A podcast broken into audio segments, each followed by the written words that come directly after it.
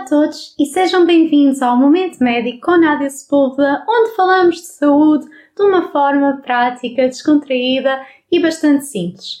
Hoje o tema serão 10 verdades sobre alimentação e nutrição que acho que são uma bela forma de terminar o meu segundo mês deste meu projeto. Antes de prosseguir, queria só falar de dois conceitos que acho que são muito importantes. Em primeiro lugar, falar que estudar a relação entre saúde e alimentação é difícil e exige estudos bem construídos, bem desenhados, em larga escala e é complicado chegarmos a conclusões fidedignas quando falamos de dietas e determinado alimento, porque há vários fatores que podem confundir-nos. Em segundo lugar, acho que é importante percebermos que há bastantes lobbies relacionados com suplementos, determinadas correntes dietéticas, como por exemplo o, as dietas livres de glúten e ainda determinados superalimentos. E antes que digam a palavra farmacêuticas, eu queria deixar claro que, independentemente das farmacêuticas terem ou não terem o seu próprio lobby, os medicamentos, quando são colocados no mercado, são sujeitos a bastante investigação, bastante escrutínio, bastante controlo antes de serem colocados e depois de serem colocados no mercado.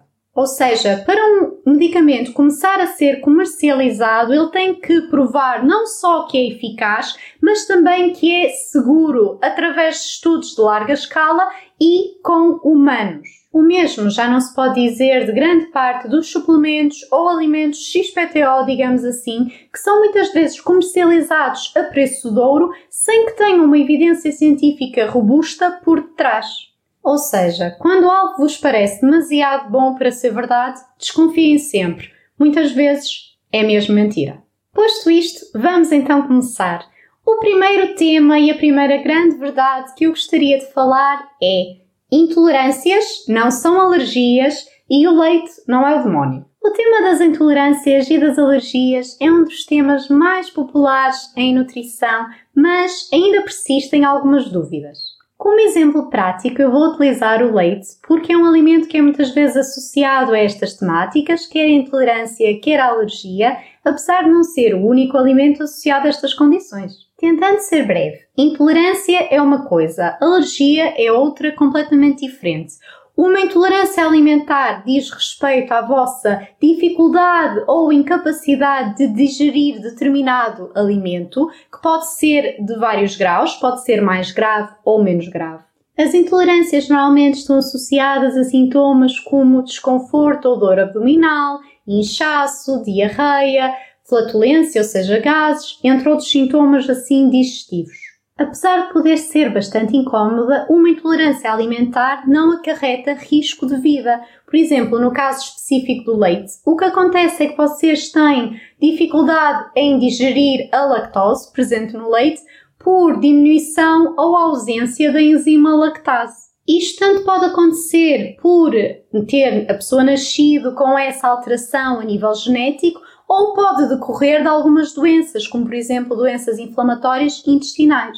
Nestes casos, quanto maior quantidade de alimento vocês ingerirem, do alimento que vocês têm dificuldade em processar e em digerir, mais sintomas vocês vão ter. É por isso que muitas pessoas que têm algum grau de intolerância ao leite, por exemplo, conseguem consumir produtos como o queijo que já têm um teor menor de lactose. Já uma alergia alimentar, por seu turno, não é uma reação do nosso sistema digestivo, é uma reação do nosso sistema imune que detecta que determinado alimento, apesar de ser inofensivo, ele percepciona como se fosse uma ameaça. Assim, mesmo na presença de uma pequena quantidade daquela substância, o nosso organismo vai reagir desproporcionalmente, provocar, por exemplo, erupções cutâneas, podem provocar inchaço a nível das vias respiratórias e provocar dificuldades na respiração. Utilizando mais uma vez o exemplo do leite, neste caso, a substância que mais frequentemente causa as alergias ao leite é a caseína, que é uma das proteínas do leite de vaca. Para pessoas que não estão incluídas em nenhum destes grupos, que não têm nem uma intolerância nem uma alergia ao leite, não faz sentido estar a evitar a lactose ou estar a evitar o leite de vaca porque não vão ter qualquer benefício. Perante uma suspeita de sintomas relacionados com uma intolerância alimentar, o que se deve fazer é procurar um médico para tentar despistar outro tipo de doenças e fazer uma história clínica completa para ter o melhor aconselhamento possível. Eu não aconselho a fazer experiências, digamos assim, sozinho, sem o acompanhamento devido de um profissional de saúde, porque se pode estar a falhar um diagnóstico que pode ser grave e acharmos que é uma intolerância e não ser. A segunda verdade sobre a alimentação é o glúten não deve ser evitado a não ser que vocês tenham indicação para tal. O glúten é um daqueles temas que é bastante controverso e que tem sido muito, muito falado nos últimos anos. O que acontece é que muitas vezes ele é demonizado pelos mídias e por determinadas pessoas sem a devida fundamentação científica. Espero que fique claro: não há benefícios para a saúde de uma pessoa que não tenha doença celíaca ou algumas condições específicas, em alguns casos, como por exemplo síndrome do intestino irritável ou uma doença inflamatória intestinal, se for aconselhado esse tipo de dieta. Fora disso, não há qualquer vantagem. O que a ciência nos mostra atualmente é que não só uma dieta sem glúten não tem benefícios para uma pessoa fora deste grupo ou a quem tenha sido aconselhado especificamente no seu caso uma evicção do glúten, como pode ter fatores negativos. Por exemplo, uma dieta sem glúten é mais cara, pode ser difícil obter determinados nutrientes na quantidade certa, pode ter impacto psicossocial, porque estamos a fazer uma dieta que não é a dieta comum, digamos assim, e além disso, até poderá ter alguns efeitos negativos na saúde que ainda têm que ser esclarecidos. Conclusão: aconselho que vocês não sigam dietas milagrosas e modas. Aconselhem-se sempre junto de um profissional de saúde antes de fazerem uma alteração tão radical na vossa dieta. O mais certo é que não adiante para nada e no caminho ainda se podem estar a prejudicar. O que eu aconselho é que vocês consumam menos produtos processados, que façam uma alimentação variada e equilibrada, exercício físico, que controlem o stress, durmam melhor e vão ver que o vosso aparelho digestivo vos vai agradecer. Vamos à terceira verdade sobre alimentação e nutrição, que é o jejum intermitente não é para todos. O jejum intermitente é um dos mais populares regimes alimentares da atualidade e consiste em intercalar períodos de não ingestão alimentar, ou seja, de jejum, com períodos de alimentação normal. Há vários tipos de jejum intermitente, pode ser durante algumas horas, pode ser durante alguns dias, mas o mais comum é mesmo aquele que ficamos determinadas horas do dia sem fazer ingestão alimentar e concentramos a ingestão alimentar num determinado período. Mas vamos ao mais relevante. Independentemente do tipo de jejum intermitente, será que realmente o jejum tem provas dadas de diminuir doenças cardiovasculares, diabetes, infarto, obesidade, entre outras doenças? A resposta mais correta é: é cedo para dizer. Neste momento, o que sabemos é que a dieta e o regime alimentar do jejum intermitente poderá eventualmente ter benefícios a nível metabólico e a nível da gestão calórica e também ao nível de algumas doenças, mas ainda não há estudos suficientemente robustos em humanos para comprovar estas vantagens. Ou seja, ainda são precisos estudos mais completos e com maior duração para conseguir comprovar estes benefícios que muitas vezes os adeptos do jejum intermitente proclamam. Uma coisa é nós sabermos que num ratinho ou a nível molecular este tipo de dieta tem determinada vantagem, outra coisa é nós nos humanos verificarmos que há realmente redução de determinadas doenças e uma melhor sobrevida das pessoas quando aderem a este tipo de regimes. Para já, o que parece ser claro é que é um bom regime alimentar para fazer perda de peso em quem conseguir manter este tipo de dieta e que proporciona uma redução da ingestão calórica, porque só comemos naquele determinado período, e assim é benéfico em algumas pessoas. Estudos comparativos de uma dieta com restrição calórica normal, chamemos-lhe assim, não demonstraram, no entanto, superioridade entre o jejum intermitente e estes regimes, ou seja, no fundo, acaba por ser uma alternativa que para algumas pessoas é mais fácil de adotar, mas que noutras poderá não ser o regime ideal. Por exemplo, pessoas que tenham tendência a distúrbios alimentares, nomeadamente compulsão alimentar, em que comam uma grande quantidade de alimentos num curto período de tempo, não serão as pessoas ideais para praticar este regime. Ou seja, o jejum intermitente é uma estratégia que é bastante plausível, sobretudo em diabéticos, mas que não é para todos. Passando agora para o próximo tema que tem a ver com a suplementação. A próxima verdade é: não são necessários suplementos alimentares para ser saudável. Ao longo dos próximos minutos, eu vou falar da suplementação no geral e também dar alguns exemplos específicos. A suplementação é um dos temas mais controversos e mais populares a nível de nutrição.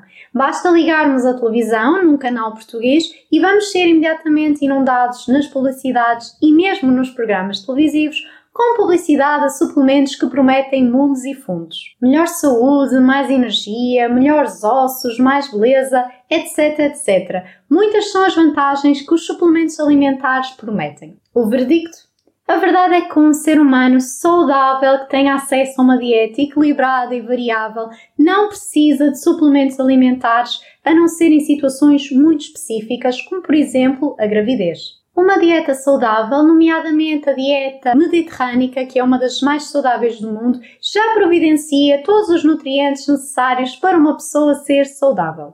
Outro aspecto que acho muito importante salientar relativamente aos suplementos alimentares é que não são considerados medicamentos, ou seja, não são regulados pelo Infarmed, são regulados pela parte dos Ministérios da Agricultura, relacionados com a Direção-Geral da Alimentação e da Veterinária, e por isso não são sujeitos ao mesmo controlo nem ao mesmo escrutínio que o medicamento é, nem de perto nem de longe. Ou seja, além de poderem não estar bem rotulados ou de terem contaminação com outras substâncias, os suplementos alimentares muitas vezes providenciam uma dose infraterapêutica de determinadas substâncias que até poderiam ser úteis, mas que naquela quantidade não fazem efeito nenhum. Por outro lado, como não são medicamentos e são de venda livre, às vezes induzem nas pessoas aquela sensação de segurança, como não são medicamento, não são químicos e por isso não nos fazem mal, que é um conceito completamente errado, faz com que as pessoas tomem muitas vezes sem indicação. Por exemplo, um calcitrim, que é publicitado na televisão, passa publicidade, pode causar problemas bastante sérios em pessoas que não deveriam estar a fazer cálcio naquelas quantidades. O terceiro ponto que acho importante salientar relativamente aos suplementos é que a maior parte dos suplementos tem uma qualidade de evidência baixa para serem aconselhados à população, a não ser em casos específicos em que vocês sejam aconselhados pelo vosso médico. Dito de uma forma clara.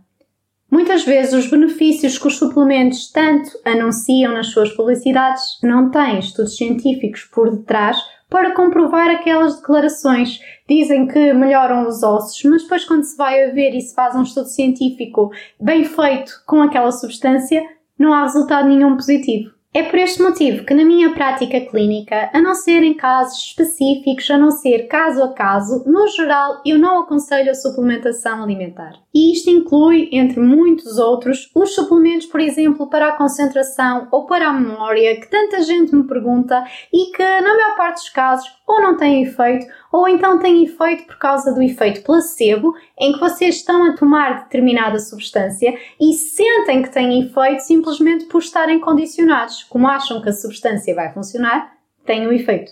Ou seja, com a evidência atual, o que eu recomendo é que façam uma alimentação variada, rica em frutas e legumes e que deixem a suplementação para casos muito, muito específicos. A próxima verdade também está relacionada com suplementação, mas tem a ver com o caso específico do atleta.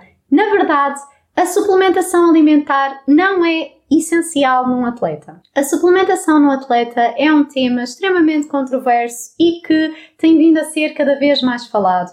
Na verdade, o negócio relacionado com este tipo de suplementação tem vindo a crescer exponencialmente. Em Portugal, alguns dos mais frequentemente utilizados são a proteína, a creatina e ainda a cafeína, entre outros. Muitos atletas acabam por consumir este tipo de suplementos, muitas vezes sem indicação de um profissional de saúde, de forma a obter determinada performance em teoria, algumas destas substâncias poderão ter eventualmente efeitos a nível do desempenho e a nível da recuperação muscular, mas, no geral, não têm ainda uma evidência robusta por trás deles. É também importante ter a noção de que estes suplementos devem ser avaliados em termos de segurança e em termos de efeitos laterais. Outro ponto que considero muito importante é que, à semelhança do que eu falei para os suplementos alimentares, a regulamentação que gere este tipo de suplementos é muito menos rigorosa do que a dos medicamentos e por isso o que acontece é que, além de estarem mal rotuladas, muitas vezes estes suplementos estão contaminados com substâncias e algumas das quais são mesmo consideradas doping, o que é extremamente grave para um atleta. Por todos estes motivos, é essencial que, a ser aconselhada a suplementação, esta seja feita por um profissional de saúde treinado a lidar com atletas e que conheça o, o estado de saúde e a dieta do atleta que tem à frente. Ou seja, deve ser aconselhado caso a caso. O acompanhamento nutricional de um atleta é extremamente importante porque com uma alimentação adequada, um atleta consegue garantir o aporte de todos os nutrientes que necessita para a sua prática desportiva, sem necessidade de suplementação. Ou seja, o meu conselho para os atletas que estejam desse lado informem-se adequadamente, aconselhem-se junto de um profissional de saúde e não tomem estas substâncias sem a devida atenção por parte de um profissional. A próxima verdade é: nós não precisamos de consumir antioxidantes e estes até podem ser prejudiciais. Ainda dentro do tema dos suplementos, achei que seria importante fazer uma pequenina resenha sobre antioxidantes, porque muitas vezes eles são de venda livre, são bastante publicitados e muita gente concentra-se nos seus benefícios sem pensar por vezes que podem ter riscos. Estou a pensar na vitamina A, nos beta-carotenos, na vitamina E, no selênio e ainda na vitamina C. Os antioxidantes passam muitas vezes uma imagem nos mídias como se fossem milagrosos, como se prevenissem o aparecimento de cancro, como se prevenissem o envelhecimento. Tentando explicar um bocadinho de uma forma simples e sucinta, a premissa aqui é que, ao longo do envelhecimento, nós temos lesões celulares e no nosso DNA que são provocadas por stress oxidativo, e aqui a ideia seria que os antioxidantes ao combaterem essas lesões oxidativas, digamos assim, iriam conseguir melhorar o processo de envelhecimento e impedir o aparecimento de determinadas doenças e melhorar a esperança média de vida das pessoas. Mas será que isso é verdade em termos científicos? Nem por isso. A verdade é que quando fazemos estudos que são de melhor qualidade e não apenas aqueles estudos mais preliminares e a nível molecular, o que se percebe é que o impacto a nível da saúde do homem é praticamente desprezível e por isso não é aconselhado o uso de antioxidantes numa pessoa saudável e sem indicação para tal. O que se prefere é que a alimentação seja variada e equilibrada, como eu já disse há um bocadinho, nomeadamente a mediterrânica, mais uma vez, que providencia todos os antioxidantes e em quantidade adequada que o organismo necessita. Ou seja, não é necessário estar a suplementar individualmente com determinados antioxidantes. O mais engraçado no meio disto tudo, engraçado digamos assim, é que até há estudos que sugerem que uma utilização de suplementação com vitamina A, vitamina E, por exemplo, não só não tem benefícios, como parece estar associado a um ligeiro aumento de mortalidade. Ou seja, vamos comer comida a sério, de qualidade e variada e deixar os suplementos para indicações específicas e quando nos sejam aconselhados por um profissional de saúde. Passando agora para a última verdade, prometo, sobre suplementação, que é os ácidos gordos ômega 3 não previnem doenças cardiovasculares.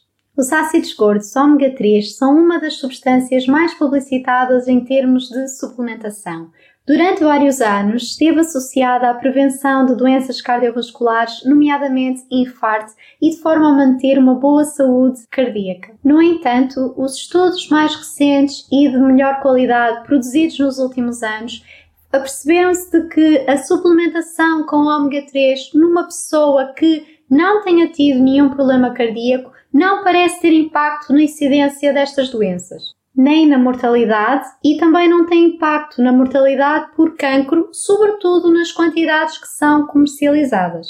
Ou seja, o que atualmente é recomendado para a maior parte das pessoas é que façam uma dieta que tenha ômega 3 e ômega 6 que acabam por se complementar e que vocês podem encontrar em alimentos como os peixes gordos, como por exemplo o salmão, ou nos frutos secos. Mais uma vez, privilegiem a alimentação antes da suplementação. Vamos à oitava verdade sobre a alimentação, mudando completamente de tema, que é o ovo não faz mal. Eu vou falar das próximas verdades um bocadinho mais rápido porque são verdades mais simples de explicar e mais rápidas. Vou começar por falar do ovo, que foi um dos alimentos mais demonizados ao longo dos anos e que neste momento não tem justificação para a má reputação que tem. Para a população geral, o consumo moderado de ovos, nomeadamente até um ovo por dia, não está associado ao impacto negativo nas doenças cardiovasculares. O ovo é um alimento nutricionalmente muito interessante e o mais engraçado é que, apesar de ter um elevado conteúdo de colesterol, que muitas vezes lhe causou esta má reputação,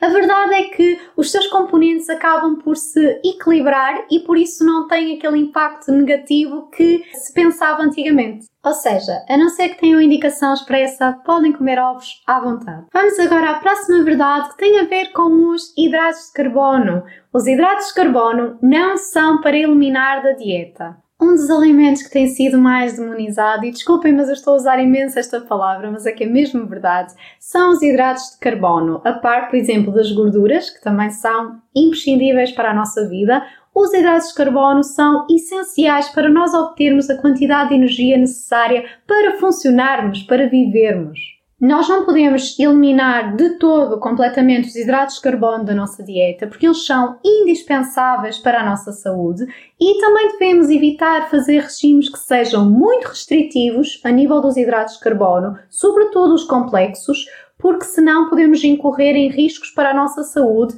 sobretudo se fizermos estas dietas sem o devido acompanhamento nutricional. Se é verdade que, por exemplo, a nível dos hidratos de carbono simples, realmente os açúcares simples, os bolos, tudo isso, vocês devem diminuir o vosso consumo porque não têm assim tanto interesse para a vossa saúde, os hidratos de carbono complexos que estão presentes na massa, no arroz, no grão, esse tipo de alimentos, são essenciais e não devem ser riscados. Por isso, se o vosso objetivo é fazer uma dieta para perda de peso, eu aconselho sempre que se aconselhem junto de um profissional de saúde treinado e não façam dietas excessivamente restritivas sem acompanhamento. Por fim, a última verdade que é relacionada com óleo de coco.